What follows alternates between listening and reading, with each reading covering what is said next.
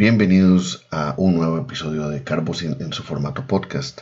Hoy vamos a hablar de la cartelera de UFC 252. Bien, me voy a centrar en el evento principal, pero voy a hablar de algunas de las peleas de la cartelera. Primero que todo, tal vez, bueno, en relación con mis predicciones, yo me quedé con un marcador 6 acertadas, 5 erradas. Las primeras tres de la cartelera eh, fueron acertadas y la otra mitad de las preliminares las, las erré. Me agarró por sorpresa la verdad eh, que Miller perdiera. Yo tenía cierta expectativa de que Miller pudiera ganar. Es un gran veterano y se acerca a sus últimas peleas, me parece. Entonces esperaba que pudiera en su salida hacerlo como, venía, como lo venía haciendo en sus últimas peleas que venía ganando. La predicción de Herrick me parece que tal vez fue la más errada, eh, la que menos pensé. Eh, vi el récord de Yandirova, no, no la tenía muy al, no estoy muy al tanto de ella, pero el récord de ella es muy bueno. Llegaba, si no me equivoco, con un, con un récord de 12-1 y de las cuales 10 habían sido victorias por sumisión y eso habla muy bien de ella. En cambio, Herrick venía de, pelear, de perder dos o tres seguidas y yo, y yo pensé ella iba a, a, llegar con un impulso diferente y, e iba a ganar por la necesidad de ganar. Pues bien, no duró ni dos minutos y tiene un muy buen historial en striking, pero para estar a ese nivel y no tener eh, principios básicos de defensa de de pelea de piso me parece un poco preocupante y, bueno, perdió y punto. Pasando a, la, cartelera principal, este muchacho Dalishvili, viene con mucha fuerza, viene bastante bien. Mi decepción en cuanto a la, a la cartelera principal me parece que fue Burns. Yo esperaba más de él. Eh, se le vio muy mal, la verdad. Pineda súper bien, súper bien. Muy, controló toda la pelea y, ganó bien, no hay ninguna duda al respecto. Jairzinho me parece que es otra, otro poder en, alzada. En los pesos completos a veces se habla que es una, es una categoría corta en su cantidad de talento, pero ahora en, esta generación tenemos por lo menos unos cinco contendientes, tal vez seis, tal vez un poco más de cinco inclusive, de, de peleadores que tienen buenas posibilidades de, de ser contrincantes al título. Pero Jairzinho está ahí en la conversación de posibles eh, contrincantes al título pronto. Creo que él tiene algunas cosas que mejorar, pero y al mismo tiempo tiene un striking, eh, un boxeo. Bueno, curiosamente en esta generación inclusive, una de, las, de los fuertes de la mayoría de los principales contrincantes, perdón, contendientes al título es el striking. Hubo una generación hace algunos años en que el, el, el jiu-jitsu y el wrestling, el grappling era su fuerte, como eh, cuando estaba Caín, como estaba, que también tenía muy buena pegada, pero era un wrestler. Y, y así otros, otros ejemplos como, como Frank Mir, que también eh, su jiu-jitsu era de su, de su fuerte.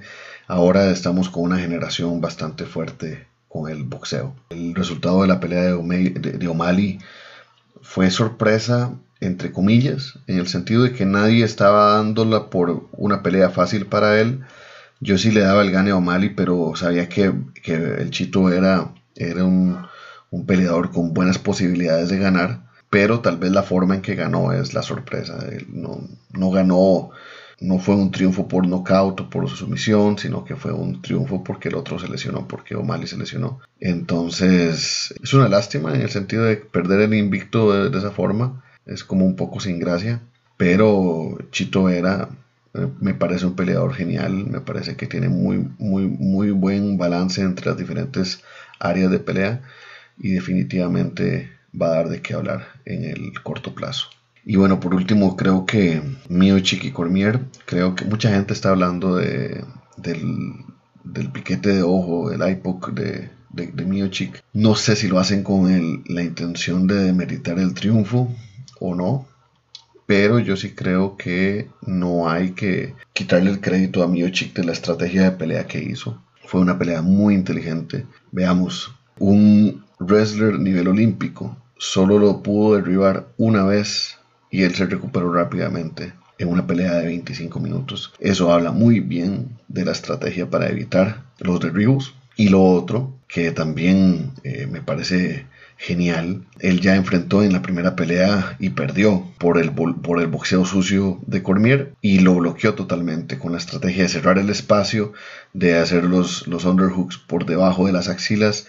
Entonces limitaba eh, la potencia del boxeo sucio o la capacidad de, desarrollar el boxeo sucio. Y también cuando no tenía los, eh, los ganchos alrededor, también bloqueaba el brazo derecho, que es el, brazo fuerte, y entonces la cantidad de daño que recibió por boxeo sucio fue mínima. Fueron, sí recibió algunos golpes que lo pusieron un poco complicado a él en algún momento de la pelea, pero no fue lo, el riesgo que tomó en, el primer, en la primera pelea, ni tampoco el daño que recibió en la, en la, en la segunda pelea. Entonces yo creo que la estrategia que, que Miocic eh, siguió de bloquear prácticamente las herramientas, todas las herramientas o la mayoría de las herramientas que tenía Cormier, me parece que fue sumamente inteligente y efectivo. Y por otro lado, utilizó el boxeo de él, que, el, que, que tiene muy buen boxeo. Él es de eh, un boxeo muy estratégico, muy táctico, muy, muy técnico. Y y se vio en la efectividad de la pelea. No se le puede quitar mérito a ese triunfo y, bien ganado el, la defensa. En este momento se puede decir, no fácilmente, pero sí eh, definitivamente Miuchik está en la conversación de los mejores pesos completos de la historia de la UFC, que es corta. Bueno, y nos, vemos en el próximo episodio. Muchísimas gracias por escuchar y, y siéntanse libres de contactarme para retroalimentación, preguntas, temas de interés que les gustaría que conversemos Eventualmente espero también publicar algunas entrevistas, pero por ahora estoy experimentando con este formato y, espero que sea de su agrado. Muchas gracias. you